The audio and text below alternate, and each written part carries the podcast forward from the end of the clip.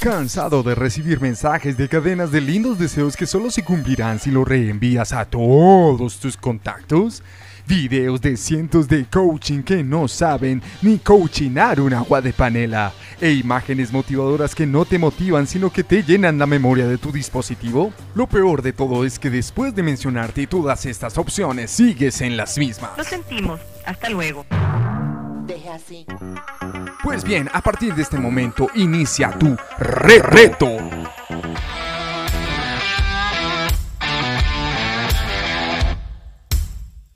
¿Qué tal amigos? Mi nombre es Miguel Santana y quiero felicitarlos por escuchar este reto, pero no solo escucharlo, sino también asumir este reto en sus vidas. Y el reto de hoy consiste en cómo alcanzar una promesa que encontramos en el Salmo 144, versículo 12 al 15, que dice así, que nuestros hijos florezcan en su juventud como plantas bien nutridas, que nuestras hijas sean como columnas elegantes talladas para embellecer un palacio, que nuestros graneros estén llenos de toda clase de cosechas, que los rebaños de nuestros campos se multipliquen de a miles y de hasta diez miles, y que nuestros bueyes estén muy cargados de alimentos, que ningún enemigo penetre nuestras murallas, ni nos lleven cautivos, ni hayan gritos de alarma en las plazas de nuestras ciudades.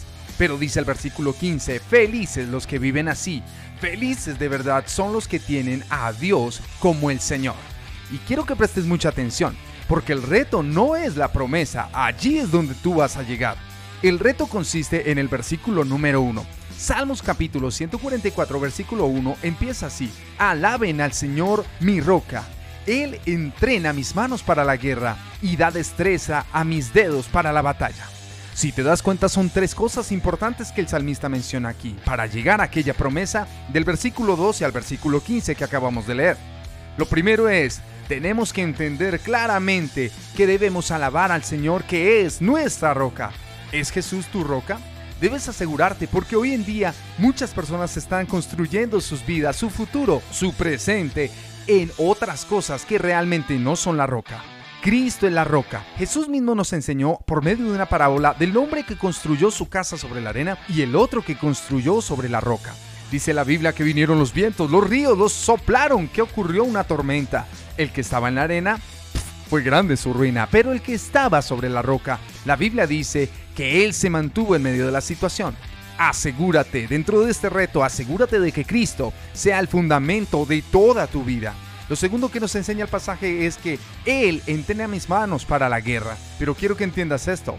No es que tengas manos lindas, uñas perfectas, no. Lo que la Biblia está hablando cuando se refiere a las manos tiene que ver con nuestras acciones, tiene que ver con lo que estamos haciendo. ¿Es realmente Dios el que está preparando tu vida? Fíjate bien, lo que estás viviendo, sea bueno o no tan bueno, déjame decirte, Dios está preparando tus acciones. Eres tú el que debe permitir que Dios esté moldeando tu vida para alcanzar esta promesa. Eso es un reto. Pero la tercera cosa que encontramos en el pasaje dice también que Él da destreza a mis dedos para la batalla. No es que tengas dedos finos. No, no, no, no, no, no. Lo que nos está diciendo la palabra de Dios en este reto es que tú y yo debemos ser muy cuidadosos Permitir que Dios también actúe en los pequeños detalles. Tus manos sí, pero tus dedos hacen esa función y ese trabajo de aquellas cosas delicadas y precisas.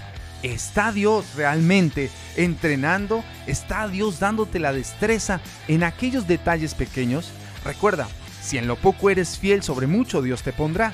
Pero en este momento, el reto de hoy, el que quiero invitarte en esta oportunidad, ya que has decidido escuchar este audio, es 1. Que Cristo sea el fundamento de tu vida. 2.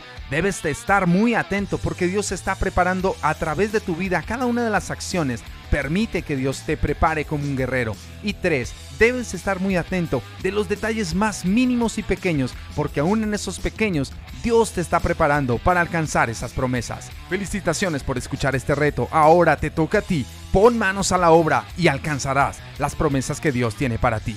Dios te bendiga. Soy Miguel Santana. Acabas de recibir tu reto. Si decides aceptarlo, de seguro tu vida cambiará. Espera el próximo.